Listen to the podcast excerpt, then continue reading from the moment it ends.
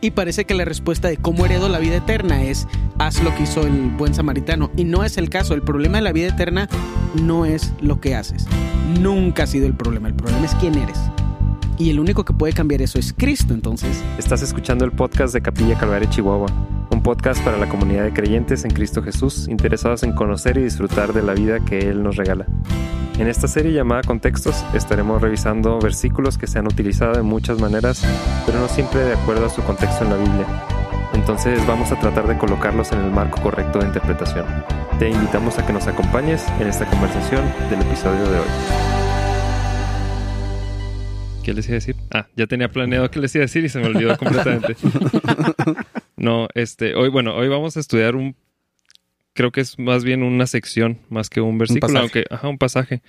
Eh, es un versículo en especial el que se saca fuera de contexto, pero creo que es toda la, la sección.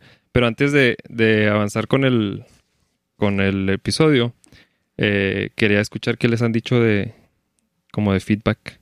Del, porque, bueno, para este entonces ya salieron dos episodios. En la siguiente semana sale el otro, El tercero, sí. el tercero. Y ya ha habido comentarios. Quería saber qué, qué han escuchado. Bueno, muchos comentarios sobre los zapatos. Sí. No, sí. sobre- Gracias por chulearnos los zapatos. Por- porque están viendo los ¿Por qué zapatos. a la gente le importan los zapatos? no sé. No, la- la- yo he escuchado eh, buenos, buenos comentarios, o sea, como buena retroalimentación por los diferentes ángulos. Creo que no. Ahora hay tres ángulos. Una nueva Uno. cámara. No, no necesariamente que sean muy distintos, sino creo que las personalidades como que complementan, redondean más. Sí. Gracias a que Dani está. Gracias. Ese fue un comentario también. Gracias que estoy yo. De nada. No sé cómo responder a eso. Creo que decimos lo mismo con diferentes niveles de agresividad solamente, pero en teoría se me hace que nuestras opiniones no son tan En, diferentes. en escalerita nomás. Y alguien comentó que le gustó más esta versión del podcast que la anterior porque era este más edificante.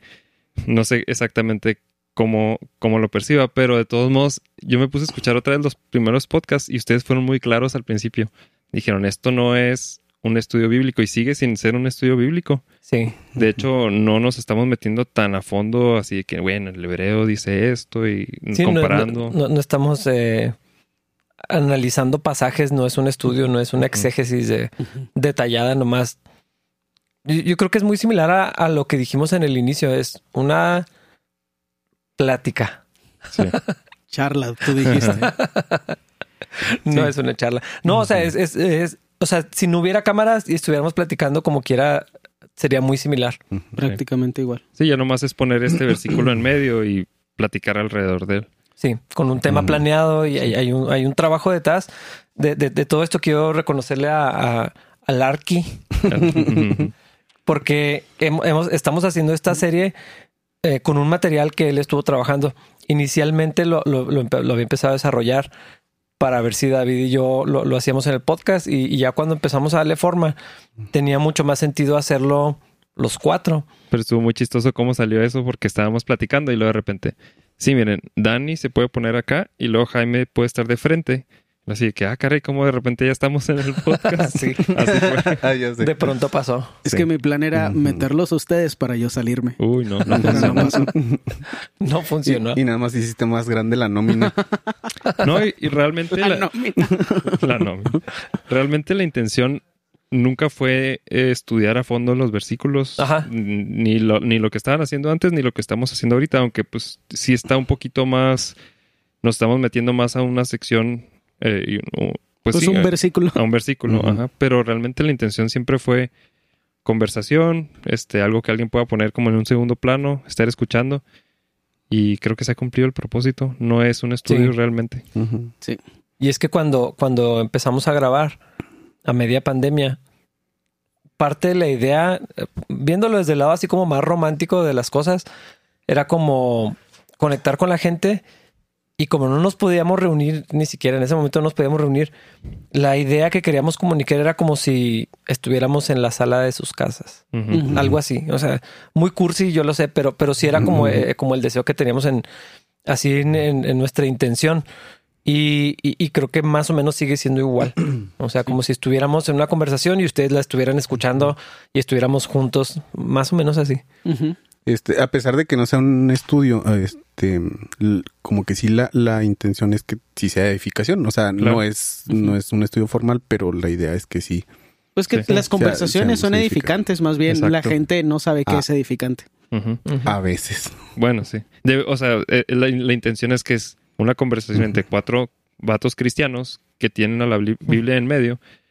Pues debería ser una conversación edificante. En Ajá. cualquier contexto debería ser Sí, edificante. ajá, sí. Así es. Y, y algo interesante es que en una hora no se puede reemplazar lo que haría un instituto bíblico o una licenciatura en teología. Entonces, creo que lo más chido de esto es que es una invitación a que la gente haga esto en sus casas. Y, que, y no que esto sea un podcast, sí. Y no que esto sea un reemplazo de su estudio bíblico, porque eso es lo Sí. que sí me parecería preocupante. Eh, cuando no tenemos un tiempo personal para conocer al Señor más, aparte de la oración, eh, si no hay estudio bíblico al nivel que tengas con, con lo que uno pueda percibir de la iglesia, es muy difícil capturar lo que otras personas, o sea, realmente percibir lo que las otras personas están diciendo de lo que está en la palabra. Y si hay conversaciones muy edificantes como que el Señor quiere usar para bendecirnos, pero pues también tenemos la responsabilidad y el privilegio de nosotros traer algo a la conversación. Claro, eh, Ujú. es que esto no eh, debería ser nomás algo que se agrega a, a lo que existe. No es de ninguna manera autoritativo. O sea, esta no es la palabra final en los pasajes, ni mucho menos. Es eh, tal vez otro ángulo. Un un comentario, un apunte, no sé. si- Y, y puede ser así como una dirección, o sea, así como, mira, puedes irte en por este lado o verlo de esta forma, así no, Sí. No, Ilustra no lo es que pensamos. El estudio es, sí, es más bien una dirección que podrías Y tomar. creo que anima a la gente a, cuando lee la Biblia, eh, pues tratar de entender el contexto y, y, y hacer esto, no, no agarrarlo nomás a la ligera como, ah, pues me, dieron un versículo y es tal cual como es. En- más bien como que te anima a decir, bueno, voy a ver qué más dice acerca de esto. De, de hecho, este, este tema que vamos a ver ahora, a, a mí en lo personal fue el que como me hizo mucho clic de pensar, ups, no estoy leyendo correctamente la Biblia. Mm. Mm. O sea, Sí. por como, por como cuando, cuando lo vi, como lo explicaron, este, dije, wow, o sea, no estoy leyendo correctamente. Sí. Y, y eso que es una sección completa. Yo pienso mucho en la, en, la, en la aplicación de la Biblia, que casi todos tenemos la de YouVersion. Y creo que es un buen recurso, no nada más para tener la Biblia, sino la idea de que tengas un, un versículo para pensar en ese cada día.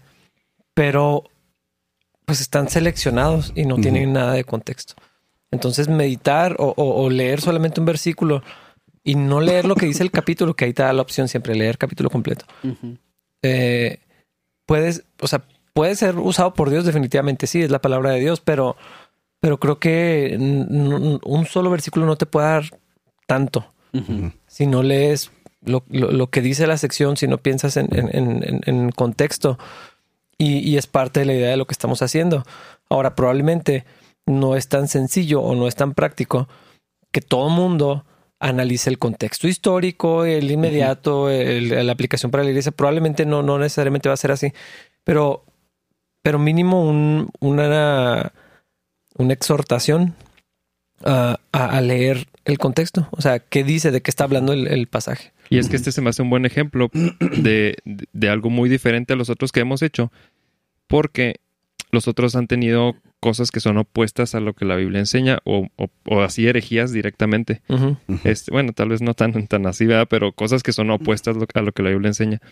Creo que hay pasajes como el que vamos a leer ahora que tienen ciertas aplicaciones que son extras o aparte de lo que realmente se estaba tratando de enseñar en ese punto, que sí aplican a la vida cristiana y las podemos usar para eh, exhortarnos unos a otros o de repente estás leyendo y aunque sepas el contexto real, dices, ah, caray, yo necesitaba escuchar esto por cierta situación que. Ujú. algo, algo Dios está haciendo en eso. Entonces, creo que hay muchas secciones que aún conociendo el contexto real pueden hablar otras cosas Sí. eh, personales que, que pueden aplicar para nuestra vida.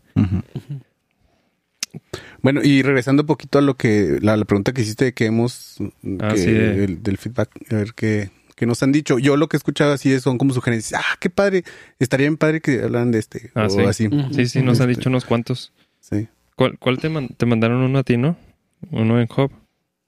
Bueno, Sí. el, el de... El de Tengo grandes cosas para ti. Sí, como que tu estado postrero, sí. postrero será, Será mejor, será mejor, algo algo así. También alguien en Facebook nos puso un Mateo, pide y se te dará. Mm.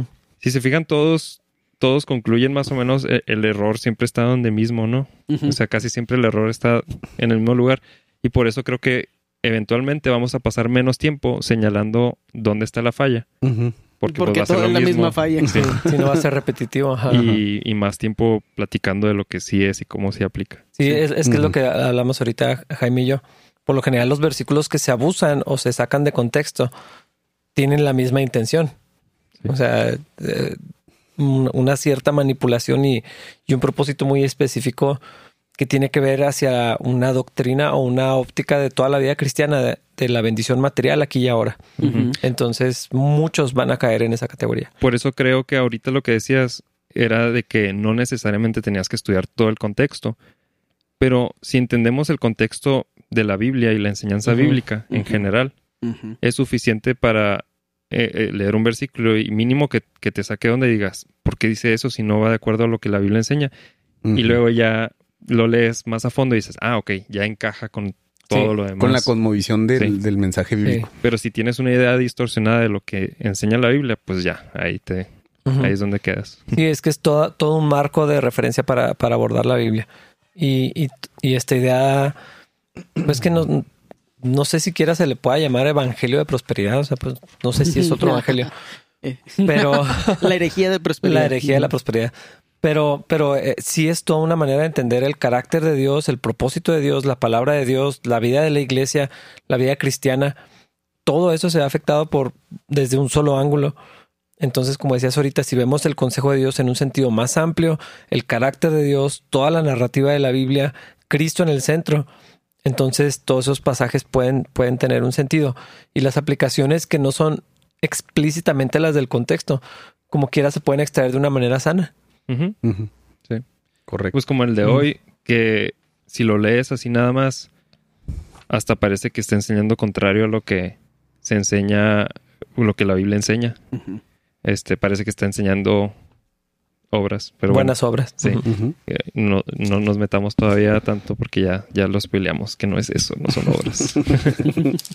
este, pero bueno, todos hemos escuchado algo acerca del buen samaritano.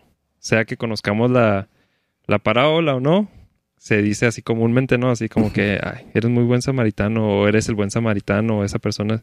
Sí, Hay un hasta buen organizaciones, samaritano. ¿no? Que se llaman como el buen samaritano, cosas Sí. así. sí. Y todos, Ujú. todo se trata de lo mismo, ¿no? De ser buena persona. De- o de sea, dar. De dar, de... Yo, yo he escuchado mucho eh, este pasaje en el contexto de la crítica hacia los líderes de la iglesia. O sea, por, por las personas que aparecen en, en la historia. Hay hasta una canción de Marcos Vidal que se trata de, de- de esto. Eh, en ese ángulo, ¿no? De el líder de alabanza, pero pues nomás enfocado en una cosa. El pastor que pasa y también de- menosprecia la necesidad. Y no necesariamente, como lo decías, no necesariamente son malas aplicaciones, pero no es la idea del pasaje, no es lo que está diciendo. De hecho, es, es como un. El, el- la parábola del buen samaritano e- es, como una tangente que se tomó para demostrar otra cosa. O sea, eh, digo, ya eh, ahorita que lo, que lo veamos y lo analicemos, eh, efectivamente es, es el- lo que la parábola que, que dijo Jesús tiene el sentido que más tarde viene en la Biblia, que es eh, eh, buenas obras preparadas de antemano para que andemos en ellas. Pero en el contexto donde Jesús la está narrando, el objetivo es, es otro, es otra dirección totalmente distinta. Sí. Pues, Eh, ¿lo, lo leemos o qué? sí. A ver, Pues, yo, creo que podemos leer la pura parábola primero, ¿no? Estaría Ah, padre. estaría muy y luego ya el contexto. Ok. Porque po- todavía creo, que- creo que hay mucho que hablar de cómo se malutiliza. Pero sé, que hay gente que no, pues no sabe cuál es esa parábola, Sí. entonces estaría chido leerla. Yo la leo. Sale. Estamos en Lucas 10, Empieza en, en el 30 la, la sí, parábola. versículos Sí, del- versículo tres. del 30 al 37. Jesús respondió con una historia. Un hombre judío bajaba de Jerusalén a Jericó y fue atacado por ladrones. Le quitaron la ropa, le pegaron y lo dejaron medio muerto al costado del camino. Un sacerdote pasó por allí de casualidad, pero cuando vio al hombre en el suelo, cruzó al otro lado del camino y siguió de largo. Un ayudante del templo pasó y lo vio allí tirado, pero también siguió de largo por el otro lado. Entonces pasó un samaritano despreciado, y cuando vio al hombre sintió compasión por él. Se le acercó y le, le alivió las heridas con vino y aceite de oliva y se las vendó. Luego subió al hombre en su propio burro y lo llevó hasta un alojamiento donde cuidó de él. Al día siguiente le dio dos monedas de plata al encargado de la posada y le dijo Cuida de este hombre. Si los gastos superan esta cantidad, te pagaré la diferencia la próxima vez que pase por aquí. Ahora bien, ¿cuál de los tres te parece que fue el prójimo del hombre atacado por los bandidos? preguntó Jesús. El hombre contestó, el que mostró compasión. Entonces Jesús le dijo, Así es, ahora ve y haz lo mismo.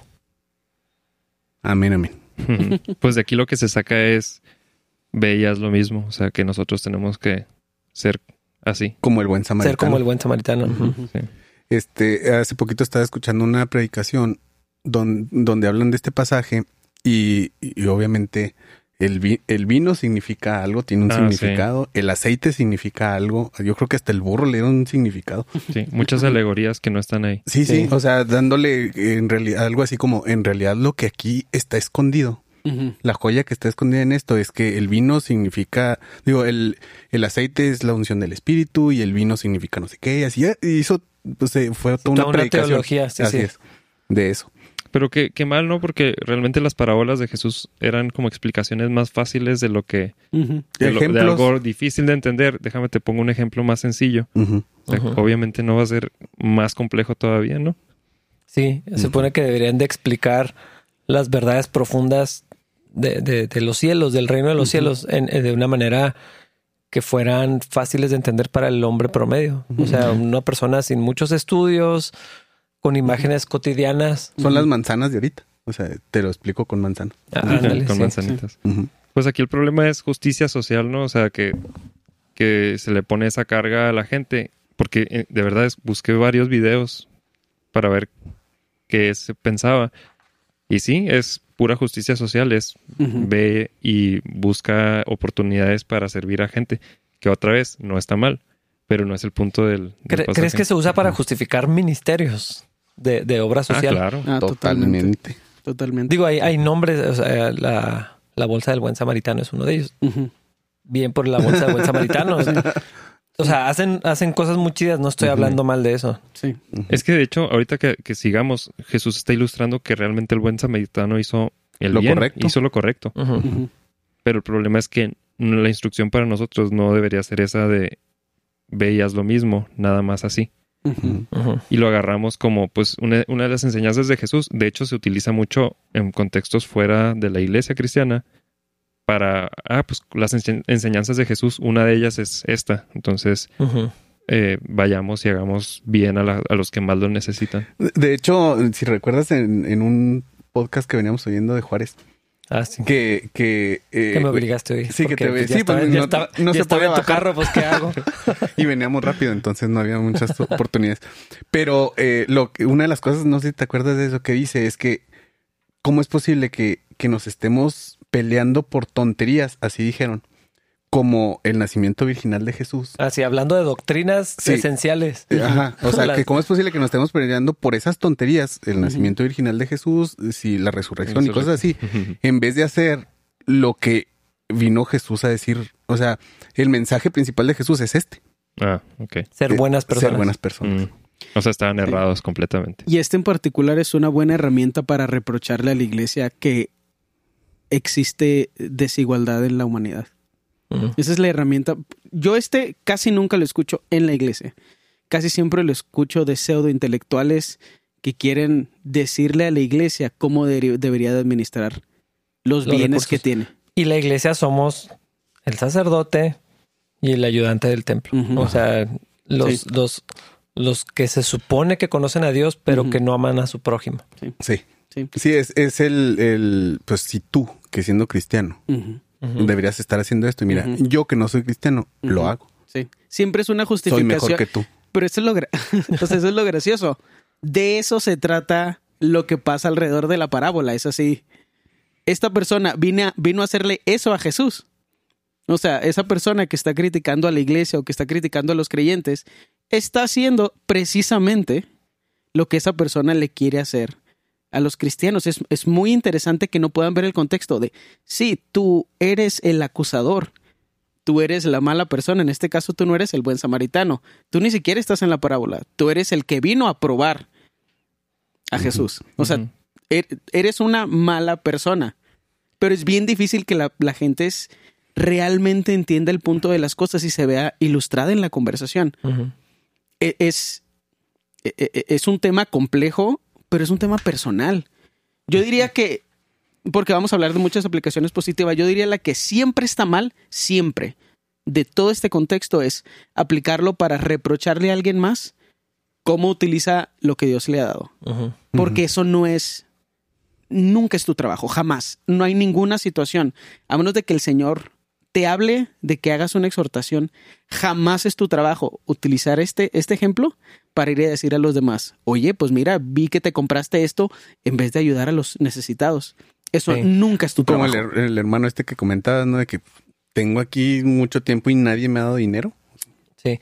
No, y todavía peor porque corrientes sociopolíticas que han destruido a millones de personas tienen ese principio. claro. Yo sabría qué hacer con el recurso de otros. Y ahorita está así ultra de moda, ¿no? Ah, odiemos a los millonarios porque no deberían de tener más dinero que nosotros. Y yo sí sabría qué hacer. O sea, ¿cómo se llama Je- Jeff Bezos? O sea, ¿por qué se quiere ir al espacio en lugar de darnos dinero a todos los demás?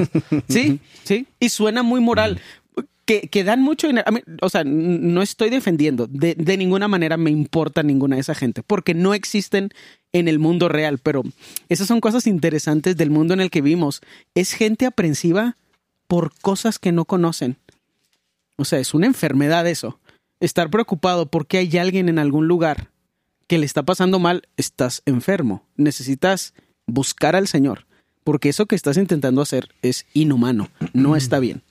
Pero eso es otro tema. Ahora, cuando hablamos de la cantidad que estas personas súper ricas dan a, a- a- a diferentes instituciones sí. y cosas por el estilo, es mucho mayor que cualquier país, que cualquier individuo lo hacen para sacarle la vuelta a los impuestos.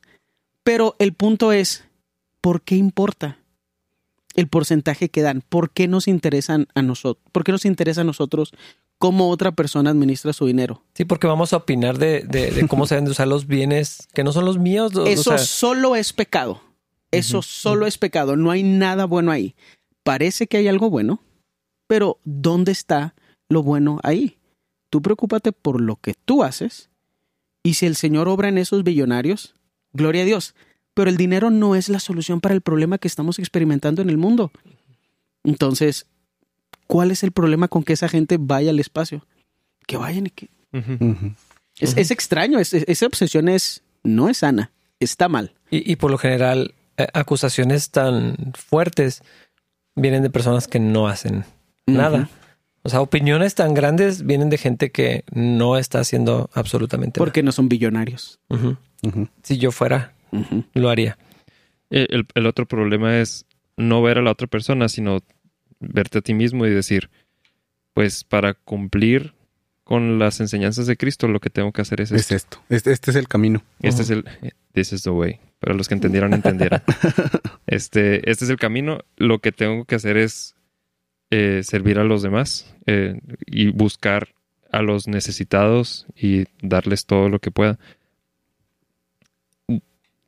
Qué raro porque parece que, o sea, parece que estamos diciendo que eso es malo. Pero ese es creo que precisamente el problema. No necesariamente que sea, eh, no, no, como dice David, no es mutuamente excluyente. O sea, no es ese el ministerio de Cristo, pero hacerlo no está mal. Y es parte de, lo, de lo que podemos y, y tenemos que hacer, pero no, eh, de- justamente ilustra el problema de que, que, está- que, que vamos a ver que tiene esta persona que está haciendo la pregunta, porque ¿qué pasa? Eventualmente te frustras de que no puedo hacerlo, o sea, no puedo ser como el buen samaritano. Terminas frustrado y dices, es que yo no puedo cumplir con el ministerio de Cristo porque no puedo hacer lo, lo mismo que hizo esta persona, yo no lo haría o yo no lo puedo hacer. O terminas teniendo un concepto de ti que sí efectivamente estás cumpliendo Ah, claro. con, con el mandato y, y tú estás bien. Y te sientes satisfecho porque crees que estás cumpliendo con lo que Cristo vino. Sí, pues hacías el, el paralelo con, con la otra situación donde está Jesús con el joven rico. Y, y el punto era el mismo, ¿no? Sacar lo que había en el corazón, demostrarle que realmente su corazón no estaba alineado con la voluntad de Dios, no había pobreza de espíritu para reconocer, Humildad. es que necesito, necesito ayuda, no puedo cumplir con la ley. Pero el joven estaba seguro que él cumplía con la ley. O sea, soy buena persona, hago todo, es más, todo lo he hecho desde chiquito. Y, y aquí el punto va más o menos igual, porque nada más hay que irnos un versículo antes. Y dice en el 29, el hombre quería justificar sus acciones, entonces le preguntó a Jesús, ¿y quién, ¿Y es mi prójimo? Exactamente. Sí, me gusta mucho que vemos a Jesús en acción, eh, o sea, evangelizando. Mm, Este, porque todas estas parábolas lo que hacen es eso, es, es evangelizar, es eh, ir al corazón de la persona y darle en el clavo. Creo que nosotros lo que quisiéramos sería que la respuesta de Cristo siempre fuera la misma, que cuando le preguntaran cómo puedo heredar la, la vida eterna, siempre fuera yo soy el camino, la verdad y la vida. Siempre, siempre, siempre. Pero no hace eso. Siem- de- ve el corazón de la persona y dice, ah, ya sé por dónde van. Esto es lo que necesitas. Y creo que podemos aprender de eso Sí. muchísimo. Sí, para, para continuar, este, y así como para ponerle letrero al, a, a la, al tema, este, ¿podrías decir, Dani, el, el tema, el nombre del tema que le pusimos, por favor? Ah, siempre te dará. Ah, no, caray. No, el, el tema principal. Ah, caray. Eh, Pues creo que está tú. mal. es que como siempre dicen Ah, los títulos, arrepentimiento. Sí, no, pero aquí, es que aquí está mal, por eso. ¿Te, te trajiste otra o qué? ¿No? Es arrepentimiento, pecado. Ajá. Ah, ok, ya vi. Ya lo encontré. es que acá hay otro arriba. Ah, Ah, ok. Sí. eh, allí donde dice Sí, tema sí. principal. El tema principal Sí. de, de esta sección es arrepentimiento y pecado. Así es. Eh, fuera de lo que uno pudiera pensar de obras, de todo eso, el tema principal cuando Jesús lo aborda es, es el arrepentimiento. Y ahora sí, si me permiten, vamos a leer del 25 al 29 Sí. para ver el contexto de la parábola. Yo lo traigo en la reina de las versiones. Dice, y he aquí un intérprete de la ley se levantó y dijo, para probarle. Creo que este es el- el- la frase clave de, de todo. Es lo que cambia el sentido de todo. Maestro, ¿haciendo qué cosa heredaré la vida eterna? Él le dijo, que está escrito en la ley. ¿Cómo lees? Aquel respondiendo dijo, amarás al Señor tu Dios con todo tu corazón y con toda tu alma y con todas tus fuerzas y con toda tu mente y a tu prójimo como a ti mismo. Y le dijo, bien has respondido, haz esto y vivirás. Si vemos los evangelios, cuando, cuando Jesús está evangelizando, Él se presenta como el camino, Él se presenta como la vida, como la resurrección, en todos lados. Bueno, no en todos lados, pero en, en muchos, porque lo era. Sí. O sea, ese era el mensaje, esas son las buenas nuevas, ese es el evangelio. Pero, ah, y es lo que espera uno que le respondiera. Yo, ahí, eh, es lo que les decía que eh, para probarle es lo que le cambia el sentido a la conversación, es lo que le cambia el rumbo a la, a- más bien a la conversación. Sí. Eh, Jesús conocía las intenciones de este hombre y la respuesta va encaminado a enfrentar su corazón Sí. y su propio pecado, no a, lle- no, no a llevarlo a, a la respuesta que él esperaba oír. Sí. No, de hecho, o sea, lo lleva a la respuesta ideal para él. O sea, él Ajá. necesita eso, esa respuesta. Porque si le hubiera dado otra respuesta, no lo hubiera entendido. Exacto. Yo, yo vi que, no sé si sea cierto, lo, lo estaba viendo, que el hecho de que se haya puesto de pie era una falta de respeto. O sea, que cuando alguien estaba enseñando, todos estaban sentados Ujú. y nadie se ponía de pie porque pues era como interrumpir. Entonces realmente lo que estaba haciendo era, te interrumpo Ujú. y luego te, te cuestiono que tampoco eso era, Sí, era Lo correcto. estaba desafiando. Lo estaba Sí, desafiando. y-. Pues no lo hacemos durante la enseñanza hoy en sí, día. exacto. Bueno, Bueno. sí es cierto. sí pasa. En capilla no, no lo hacemos, pero No, y otra cosa es que la palabra aquí que usa para eh, probarlo es la misma que es tentar. Así O sea, es. lo, que, lo quería tentar, a ver en, en qué caía, a ver dónde fallaba. Cierto. no, da- dale. No, no, eh, eh, iba, iba a citar que, que efectivamente el intérprete responde correctamente. O sea, Ujú. es- es- eh, lo, lo que está muy impresionante de esta conversación es que se están hablando puras verdades, pero con desde, desde un, por ejemplo, en el caso del escriba, desde un corazón er- en un, en un lugar muy, muy oscuro. Sí. Esta era una persona que conocía la ley a la perfección. O sea, era un. in- ¿Cómo dice que un experto en la ley? En otras partes dice que era un, Intérprete es. un intérprete. En ¿Cómo inglés dice? dice lawyer. Así como. En, en Valera es un intérprete de la ley. Aquí dice Sí. experto. Pero realmente, si alguien podía conocer la ley, pues era, era él.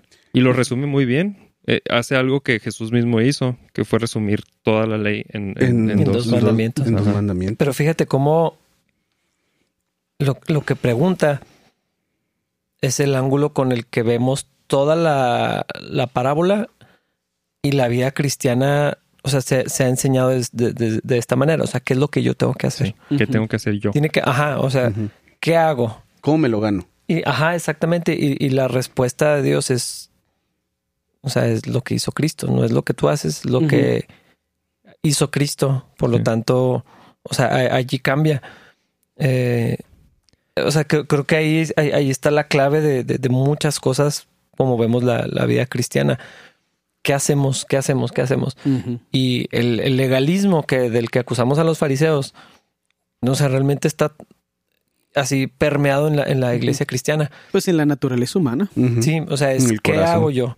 Y entonces, si hago bien o si hago mal, y, y- y nos medimos unos contra otros en esta escala, ¿no? En lo que, en lo que yo hago. Pero es quién, no qué. O sea, no es qué Sí. hacemos, sino es quién. Sí. Ese- ¿no? Y- es el- Cristo le está respondiendo bien porque le dice, ¿qué hago? Y dice, ah, ¿lo quieres hacer tú? A ver, ¿cómo lo ha- Dime tú cómo Está lo haces. genial la respuesta. Es, Es, así. es buenísima. Sí. Es, es puntual, Porque la acusación precisa. la hizo él. O sea, Ajá. él puso un estándar que no podía cumplir, pero estaba correcto. Y Jesús le dice, ¿cuál es el problema? Pues haz eso que me estás diciendo y vivirás. Sí. Nada Sí, más que nunca nadie ha podido. O sea, Jesús es muy gracioso porque Jesús, el único que lo pudo hacer, le estaba diciendo a el representante de todos nosotros. O sea, el único que realmente sí podía amar al Señor con toda, o sea, con todo su ser, le estaba diciendo al representante de todos nosotros que no podemos.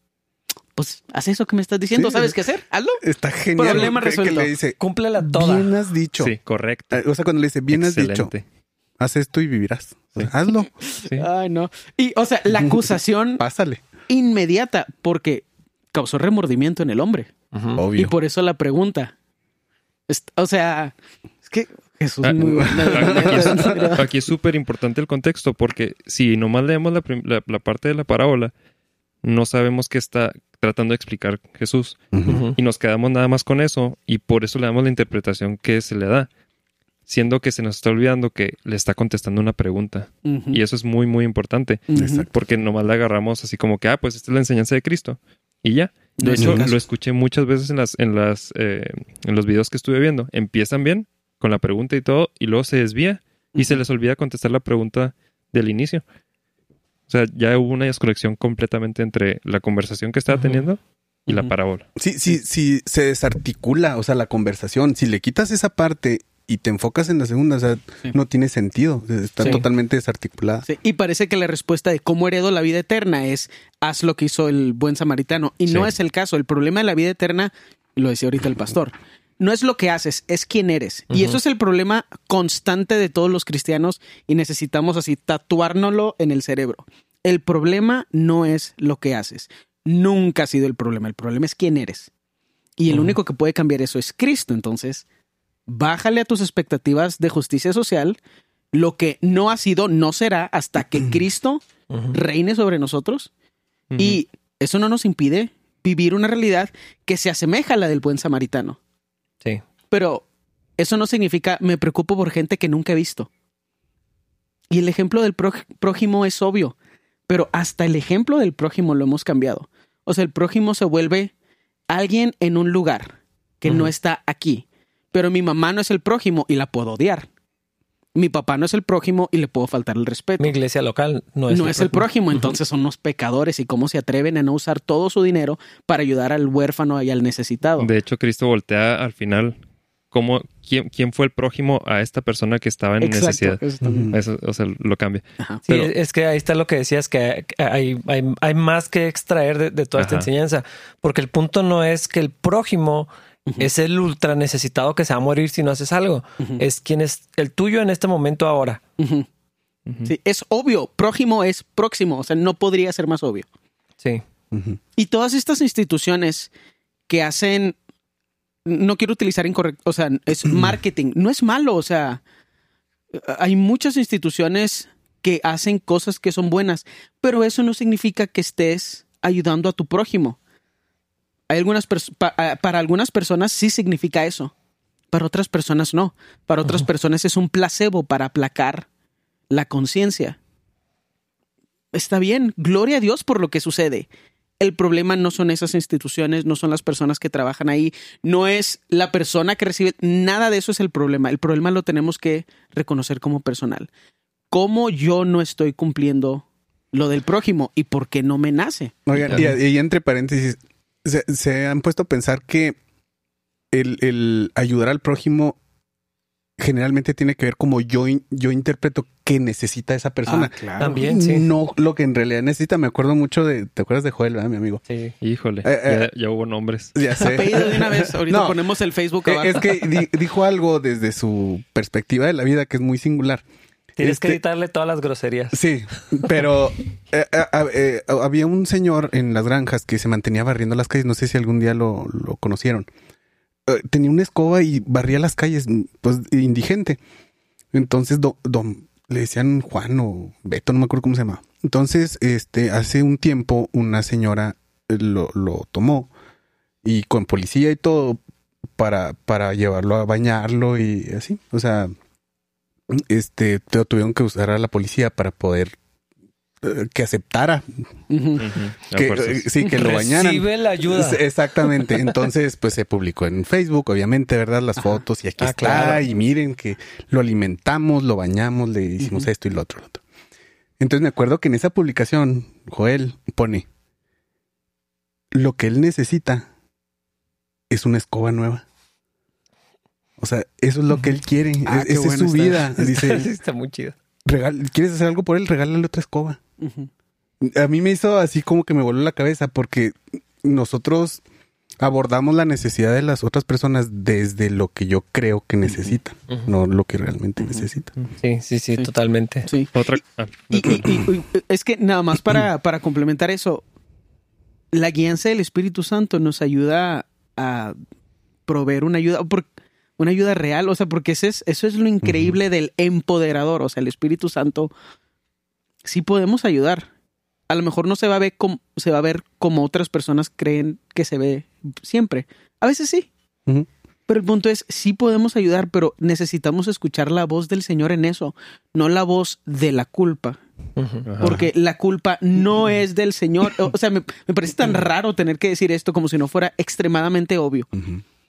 O sea, no somos llamados a sacar a la gente de la pobreza. Entonces hay gente que va a ser pobre. Y eso es triste. Realmente no estoy seguro de si es triste. Tal vez, tal vez es mejor no ser pobre que ser pobre. Pero precisamente esa idea de nosotros les imponemos nuestros estándares a los demás, de cómo deberían vivir, qué deberían tener para ser felices. Y he escuchado cosas con tan buenas intenciones que son unos insultos para gente que tiene escasos recursos, se me hace bien gacho que pensemos así. Pero como parece moral, nos permitimos decir cosas que son insultos. Y es que eso lo vemos así en, todos los niveles. Yo, me acuerdo, mi, mamá hace mucho tiempo trabajó en una institución de gobierno dedicada a, a los indígenas. O sea, apoyos a nivel federal. Y les construían casas en la sierra que no usaban. No sabían usar una casa. No querían una casa, querían una escoba. O sea, no, o sea. Refris llenos de zapatos. Sí, o sea, ¿quién, ¿quién, dice que lo que necesitan es una licenciatura? Algunos tal vez. Para algunos sería útil y gloria a Dios cuando, cuando eso pasa, pero estandarizar y, proyectar nuestras, nuestra idea de la vida ideal, eh, pues hacer eso, ¿no? O sea, interpretar la necesidad de la gente de una manera estándar eh, en base a lo que yo pienso sin saber nada de las personas. Como quiera, eso me, separa de, a lo mejor de su verdadera necesidad.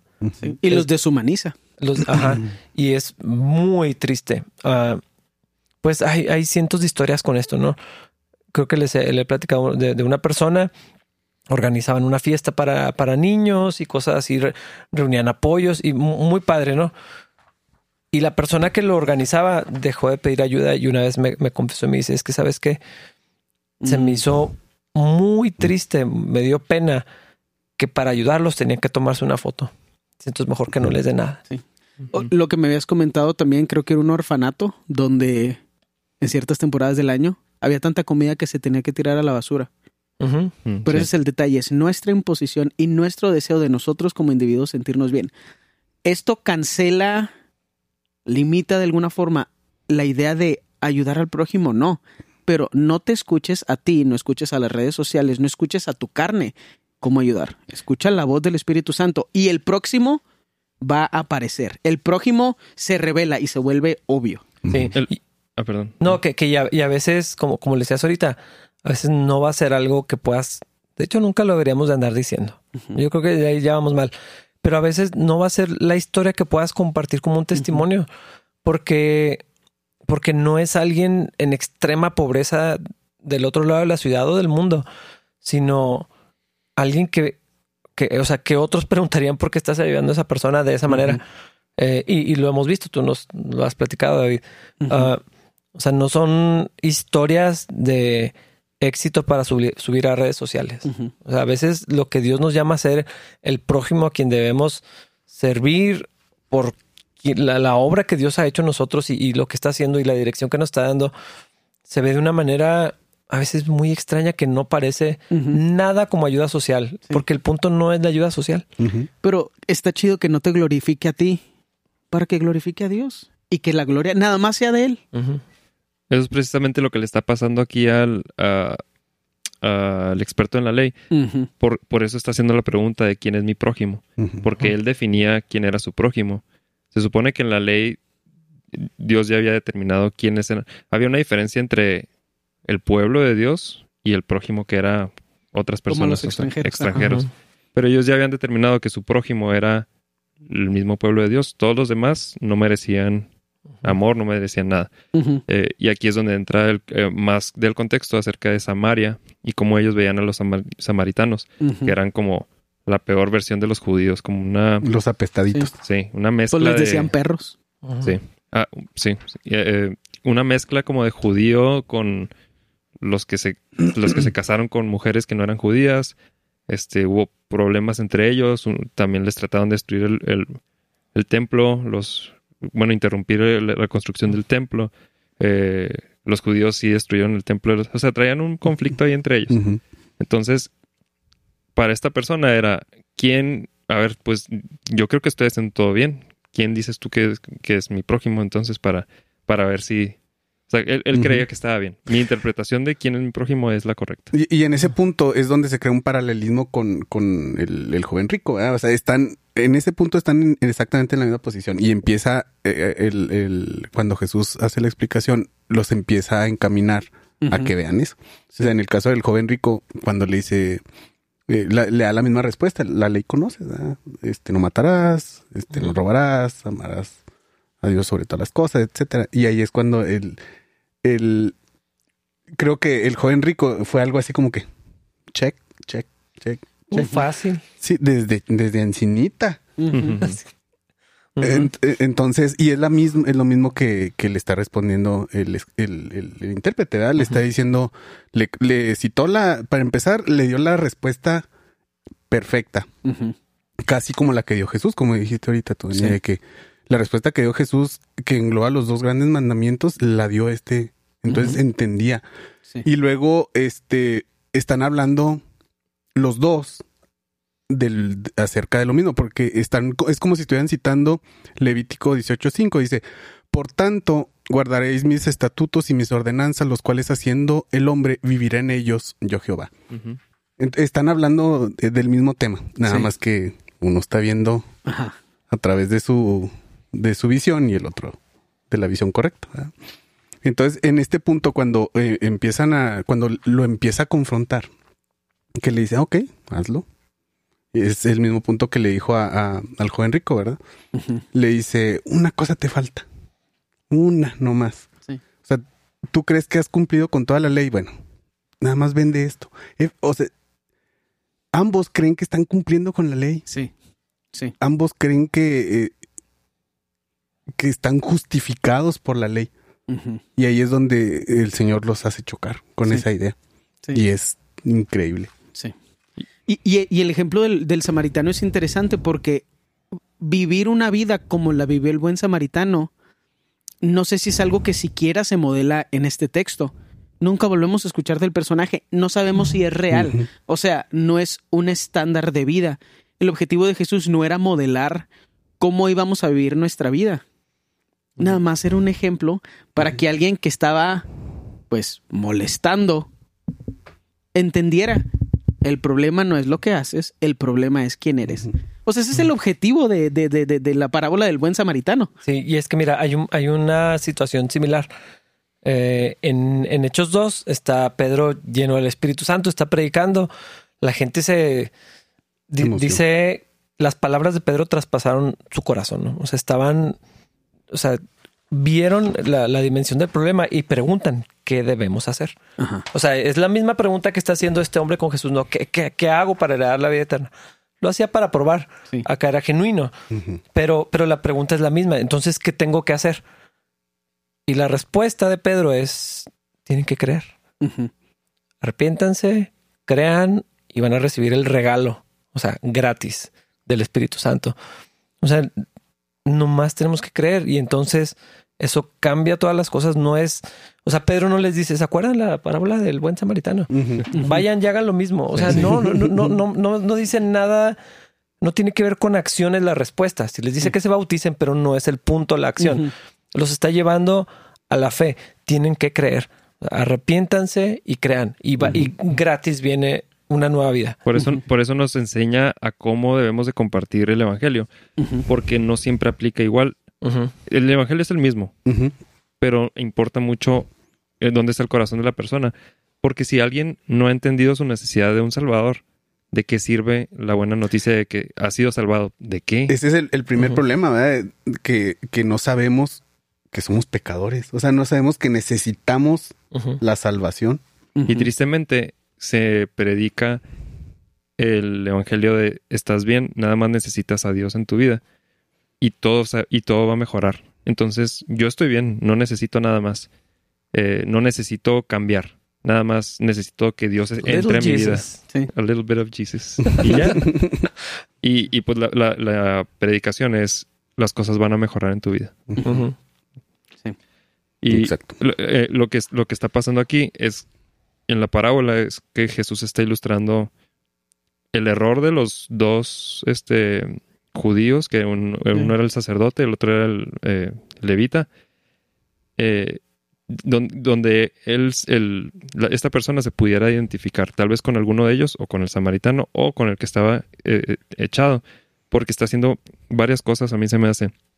Una es decir, los judíos no, no somos tan buenos como... Pensamos que somos. Eso es lo que debería, de, mínimo debería estar pensando en eso.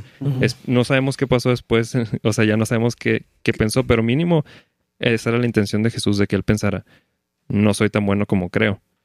O también, de- porque después le pregunta, ¿quién es el prójimo para esta persona? Y es el samaritano, cosa que él no consideraba como prójimo. Ujú. Decía, los samaritanos, ni aunque me hagan todo esto que me hicieron, esto que el samaritano le hizo a esta persona, si yo fuera esa persona, ese sería mi prójimo. Y yo no consideraría a un samaritano, por más que me hiciera lo que me hizo, yo no lo consideraría mi prójimo. Entonces Eh, estoy Mejor mal. me muero antes de que él me ayude, algo así, ¿no? Fíjate, de hecho, es- sacas otra cosa muy importante. Los judíos creían que heredarían la vida eterna por ser hijos de Abraham. Ajá. Y es así como que mm, no, no necesariamente. O sea, no porque seas judío ni porque guardas la ley, porque no la puedes guardar. Que, que es el centro, así es lo que está en el corazón de toda la lo que sucede, ¿no? Nadie puede guardar la ley. ¿Quieres hacerlo? Pues a, a ver hasta dónde llegas, ¿no? A ver cuántos cumples de Sí, los mandamientos, dale. por cuánto tiempo. O sea, no se puede. Sí. Pero ni ser, que, que, que esto aplica para judíos, probablemente no, no, no sería para nosotros, pero no por ser hijos de Abraham vas a heredar la vida eterna. Porque no le dijo eso. O sea, tampoco Sí. le dijo, no, pues ya, pues si eres del... Ujú. ¿Ya eres judío? Sí. Sí. Que ellos creían eso. Sí. Sí. Sí. Y lo sorprendente es que tampoco, pues a esa parte que decíamos ahorita, ¿verdad? que tampoco se presenta él como la respuesta, sino primero lo lleva a la posición de que puede entender la respuesta. Y ahí, eh, cuando, cuando, después de, de, de la parábola, la respuesta correcta era, no puedo, No puedo amar así. no puedo amar así, no puedo hacer esto que dice la ley. Y entonces ahí la respuesta de Cristo hubiera sido bien diferente, ¿verdad? Hubiera sido, ah, Bien Para- has dicho. bien Sí. has dicho, para eso vine, para Ajá. eso, para cumplir la ley por ti, para hacer lo correcto y entregarte la vida. Pero Sí. Hijo, Es que, es que eso está muy bueno porque, o sea, ya, ok, los fariseos y todo, pero si lo trasladamos acá, seguimos haciendo lo mismo. ¿Qué tengo que hacer? ¿Qué tengo que hacer? ¿Qué tengo que hacer? Y nuestra respuesta está siendo, o sea, no está siendo llevarlos a, a la iglesia, a la gente, a las personas, a, a que vean que no pueden. Es, ah, deja- qué bueno que me preguntaste. Ajá. Tenemos un ministerio donde Permíteme. necesitamos manos. Déjame te digo lo que tienes que hacer para dar la vida eterna. Incluso a veces siento que es déjame callo tu conciencia. Mm. Y de eso no se trata por el eso es tan, tan importante y creo que a veces se nos olvida predicar el arrepentimiento de pecados. Porque no, em, la verdad es que eh, nos olvidamos de esa parte de, de- de decirle tienes que arrepentirte porque eres pecador, porque la mayoría, para empezar, no nos sentimos pecadores. Y si alguien viene y nos dice, arrepiéntete, ¿de qué? ¿De qué? Qué extraño, ¿no? O sea, porque debería ser, pues, ¿qué me sabes? Mínimo, o sea, mínimo ese nivel de cinismo, o sea, de, de, de, de, de conocimiento personal. Sí, pues sí. Tú dime de qué, porque yo algo, algo he hecho. Y, es que concebimos el pecado y la maldad como en, en- de cierto nivel para arriba. Sí, sí, sí, sí, Sí. sí. es algo para los narcos y los Es sicarios. que siempre es, en- ah, exactamente, siempre es en función de otros y siempre los que están peor. Entonces, un- a, a alguien antes de venir a Cristo, por lo general, lo, lo que creemos es no soy tan mala persona. Ese es el estándar. No, no estoy tan peor como quién, pues quién sabe, ¿verdad? Como mi- mis cuñados, como mis amigos, como mis papás, como, o sea, Probablemente los narcos y los sicarios hacen lo mismo. Ah, claro. Seguramente Eh, Están sí. totalmente justificados. Este, no, hace- nosotros sí respetamos a los hijos, Claro. a las esposas. eh, eh, me tocó hacer un, un viaje bien simpático hace unos años a, a- un- un municipio de aquí de Chihuahua que es bien pesado. Y, y- Algo que parece pelón, ¿verdad? Al final. Sí, ándale. este... ¿Por qué te da miedo decirlo? Y, y es en Guadalupe Calvo. No voy a hacer que, no voy a hacer que le Eh, sí, amanezca, amanezca muerto. Pero eh, lo que está bien curioso es que la idios- idiosincrasia de la gente está sumamente acostumbrada a esa vida. O sea, no es tan malo. O sea, de- y es que pues tampoco los puedes juzgar porque desde chiquito es lo que conocen y han oído. Y efectivamente, o sea, ven, por ejemplo, una muerte como, como pues, es, es- es lo que tenía que ser. O ven como cultivar, este, o trabajar en el cultivo de, de drogas. Pues es que es lo que se hace aquí. Sí, ¿Me explico? Así nos hacemos Entonces, la vida. Sí, sí, entonces si, si estás, no sé, se me ocurre que si estás dentro de un cuarto con una luz azul, tienes una perspectiva de, de los colores. ¿Me explico? Y si estás en un amarillo, pues toda tu cosmovisión del- de cómo conoces tú los colores va a estar dado por eso, Sí. tu percepción de lo que es- de lo que vives.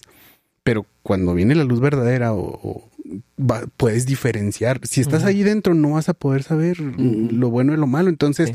lo único que te queda es de esto malo hay algo más malo. Sí. ¿Me explico? Entonces, si yo estoy acá, entonces no soy malo. O sea, lo malo es eso.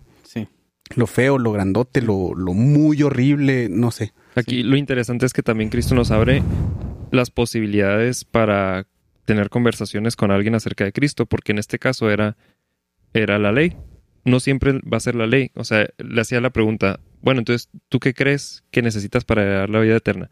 Dependiendo de la respuesta, él, él respondió.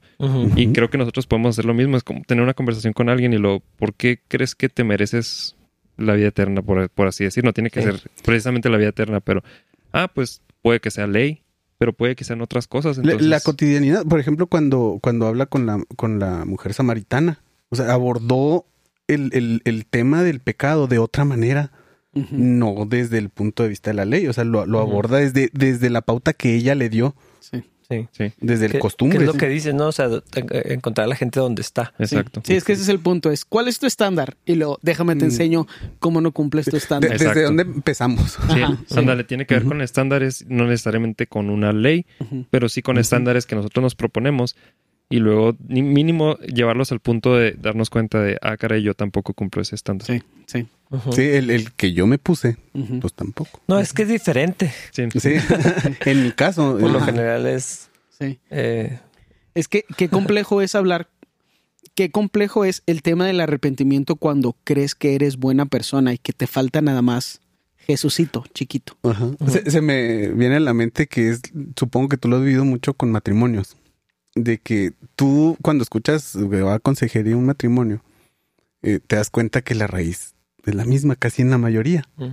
pero generalmente a mí me tocó ir eh, a consejería contigo. Es, no, déjame te explico mi caso porque el mío es distinto. sí. O sea, tienes que oírme para, para que veas que es diferente, pero en realidad es lo mismo. O sea, Sí, en el- Y, una aplicación más, eh, porque hablábamos de que hay aplicaciones extras más que la que nada más está enseñando aquí, que es la real, es la correcta.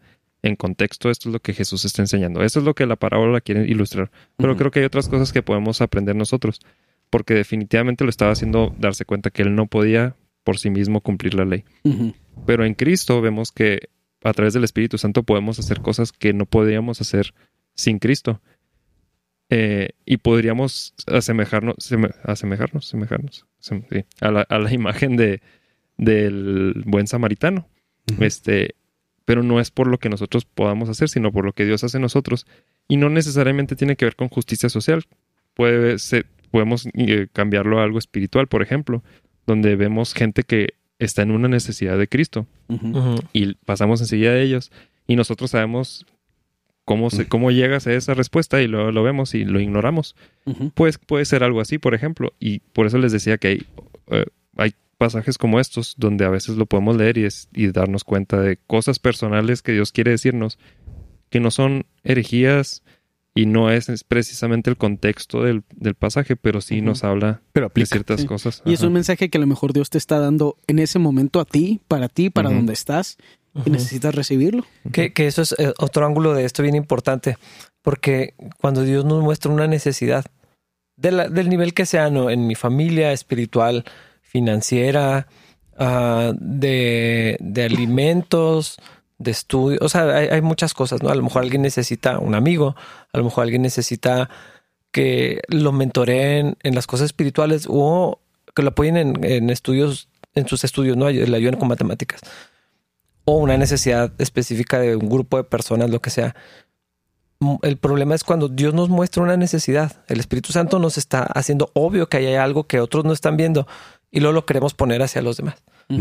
Y entonces, Y te enojas si los demás no lo hacen. sí, estás súper enchilado porque nadie está viendo esa necesidad que tú ves y nadie está haciendo nada, ni tú. Pero lo traes a, lo traes a, a la iglesia y lo presentas con una carga como que, ¿por qué nadie está haciendo esto que yo estoy viendo que se debería hacer? Me pasa tanto eso. Esa conversación es tan constante conmigo. Ujú. Así de que es que no entiendo cómo no hay nadie. Yo sí hay alguien. Eres tú. O, o incluso, aunque lo estés haciendo, sientes ese chilito con los demás Ah. porque los demás no. O Sí, sea, totalmente. tú lo estás haciendo y los demás no. Pero siento que es más. es- bueno, no es cierto. Siento que es más obvio darte cuenta que eso es pecado. O sea, que es resentimiento. Porque, pues, está muy grande el paquete. Creo que eso es más fácil. O sea, cuando estás actuando, siento que es más fácil darte cuenta. No, esto es puro pecado. Si el Espíritu Santo está obrando, que cuando no estás haciendo nada. Porque cuando no estás haciendo nada, tienes tiempo para estar, pues, pensando, Pensando. en cómo las Sí. cosas deberían ser. Culpando gente. Y, y es, o sea, es bastante constante. Sí, sí, sí. O sea, en lo que va de este año ya tuve dos conversaciones así. De cosas que se deberían hacer y yo de... una por mes. Ajá.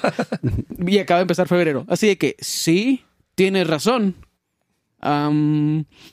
Creo que es obvio quién debería hacer esas cosas. Y la persona está pensando que yo las debería hacer. Y yo estoy pensando, ¿A quién le dijeron? es obvio que eres Sí. tú, vato. O sea, que está- Fí- Fíjate, eso que decías, me me acuerdo un, un amigo que estuvo un tiempo como, como misionero, una vida difícil, o sea, se fueron a un lugar así en un grupo tribal y, o sea, muy, muy complejo, ¿no? Lo, lo que estaba haciendo. Y cuando estaba aquí, eh, eh, me hizo una confesión, dice, híjole, es que hablaba de en general como los misioneros, pero estaba hablando de él en particular. Y dice, es que me- yo empecé, a- yo me di cuenta, pues obviamente el Espíritu Santo le mostró que tenía mucho resentimiento con la iglesia, porque estando en el campo es muy fácil sentir nosotros sí somos los que están al frente de la batalla. Y la iglesia, pues bien padre, aire acondicionado, sillitas, ya está todo funcionando, tienen recursos. Burritos. Sí, a- amén, café. Eh, eh, entonces, o sea, él, él se dio cuenta que cuando estaba allá, él decía, ¿por qué no hay más gente haciendo la obra? Pero eh, eh, lo- eso lo podemos traer a un montón de ministerios, organizaciones, necesidades personales, situaciones en familias, en amigos. O sea, ap- aplica para todo y a veces es la gente que lo está haciendo y se carga y le pesa y se enchila porque los demás no están haciendo lo mismo que él o no tienen la misma vocación o, o pasión. Y muchas veces es, es eso, es gente que no está haciendo nada y lo que Dios los llama a hacer quieren que otros lo hagan Sí. para que se supla esa necesidad que les da mucho celo que se cumpla, pero que no quieren participar. Y en Sí. ambos casos estamos exactamente igual, Sí. ¿verdad? Estamos Sí, en sí, sí. pecado. O sea, Sí. Yo creo que el que está actuando lo puede notar un poquito mejor que el que no está haciendo Mm. nada. Esa ha sido mi experiencia. Me gustaría en pensar tal una vez situación también. un poco más favorable, probablemente. Pero otro tema que se me hace muy chido aquí, y para mí ese es como la aplicación de la que me gusta hablar, cuando llega a salir el tema con alguien que no es creyente y que lo quiere utilizar como, para, como un reproche hacia la iglesia.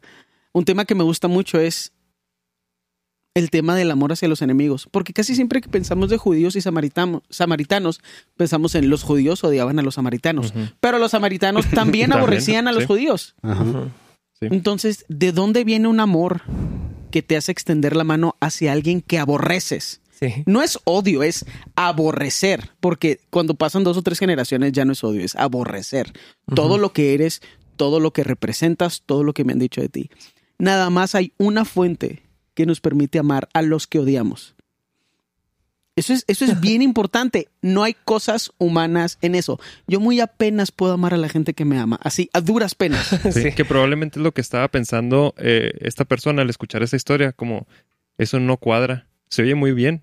Pero eso no pasa. Pero Pero, eso ¿cómo no puedo pasa. amar a alguien que... Oye, pero, pero es que eso está muy chido porque a- a- ahorita la tendencia es ciertos grupos de personas son buenas personas. Cierta, la- personas de cierto color son los, son las- los buenos y los otros son los malos. Y no había pensado en eso. O sea, e- esto se presenta como los samaritanos son buenas personas. Y no son. O sea, De ninguna manera. ellos habían hecho, eh, pues tú lo estabas platicando ahorita, entonces resalta más y, y aplica en ese contexto. ¿no? O sea, no, no porque seas de cierto color, son los buenos, no porque seas de cierta inclinación. Eh, sexual, tampoco ese es el grupo de las buenas personas. No se puede, eh, no podemos amar verdaderamente. Todos estamos en bancarrota espiritual hasta que estamos en Cristo. Sí. Y es un buen ejemplo, o sea, porque de cualquier ideología de justicia social, que eso no existe, pero eh, no me voy a meter en ese tema. Pero cualquiera de esas ideologías, si no puedes ayudar al que percibes con tu enemigo, eres, eres, eres- es obvio que eres una mala persona. Entonces tal vez necesitas a alguien que te salve de ser lo que eres. No te has dado cuenta, pero si eres un, no sé, si eres una persona que busca ayudar a los que están en necesidad económica y no puedes bendecir a alguien que percibes como rico, tú también eres el problema y necesitas a Cristo. Si eres una feminista y no puedes ir a ayudar a un hombre, eres parte del problema y él necesita a Cristo y tú también. Ujú. Cristo lo que estaba intentando hacer era jalar a ese hombre hacia él, hacia la salvación. Y es que me sorprende cómo le hacemos para entender todo tan mal. dude. O Para sea, distorsionarlo todo. Pero basta, increíble. basta como, co- como lo decíamos al principio, basta con entender el contexto de la Biblia, nada más. Porque mínimo nos, nos debería sacar de onda de por qué Cristo le está diciendo que vaya y haga el bien ajá, para que haga ganarse, obras. ajá, que haga obras para ganarse la vida eterna. Eso no cuadra con, Con las- el mensaje. Es con el an- mensaje. antievangelio totalmente. A ver, déjame leo dos o tres versículos antes a ver qué está pasando. Sí, o sea, en, en todas las otras enseñanzas de Cristo, no en todas, pero en muchas, no hace eso. Entonces, eh, mucha gente lo utiliza como para decir, ven, sí, o sea, la justicia social sí es el medio para ganarse la salvación. De que no, así es precisamente lo que estaba tratando de demostrar Cristo. Y, y, Que no y- se puede, ajá, y- y nosotros caemos en el mismo error viendo esta parábola y buscando ser buenas personas para ganarnos A veces no decimos para ganarnos la salvación, porque los cristianos somos muy buenos para definir salvación por, por obras, no. Pero todo lo demás sí. sí. O sea, sí tenemos que ser buenas personas para poder... El gozo de la salvación. Ah, Ah, no hace mucho escuché eso. y Pues- yo perdí el gozo de la salvación. en ese momento. Pues podríamos seguirle más y más, pero Yo creo que ya sabemos qué tenemos que hacer, ¿no? Para- Ir para a hacer agarrar. lo mismo. vamos a... De aquí, de hecho, de aquí nos vamos a repartir burritos de... no, hombre, yo, yo- chicharrón. yo- yo les traje, yo soy el buen samaritano. Ujú. Sí. De nada. Sí. Yo no me he Yo me comido el comí mío dos. todavía, entonces. Tú eres el, el- el sacerdote por comerte dos. Yo, Pues- no, pues yo, yo, yo rendí mi, burrito. No, pero tú eres el que estaba en el camino. Tú Yo eres el rendí, hombre. yo rendí cinco el burritos. Dani. Eso me hace más cristiano. El más mejor. Más- Samaritano. Más mejor. No, qué horrible, qué horrible. Pues, ¿nos vamos o qué? Sí. Sí. Sí. Bueno, nos vemos pues. Nos vemos en el siguiente episodio. Bye. Gracias. Bye. Te recordamos que este podcast lo puedes encontrar en Spotify o en YouTube. Y te invitamos a que nos dejes un comentario, te suscribas a nuestro canal y le des clic a la campanita para que recibas notificaciones cuando salga una nueva publicación.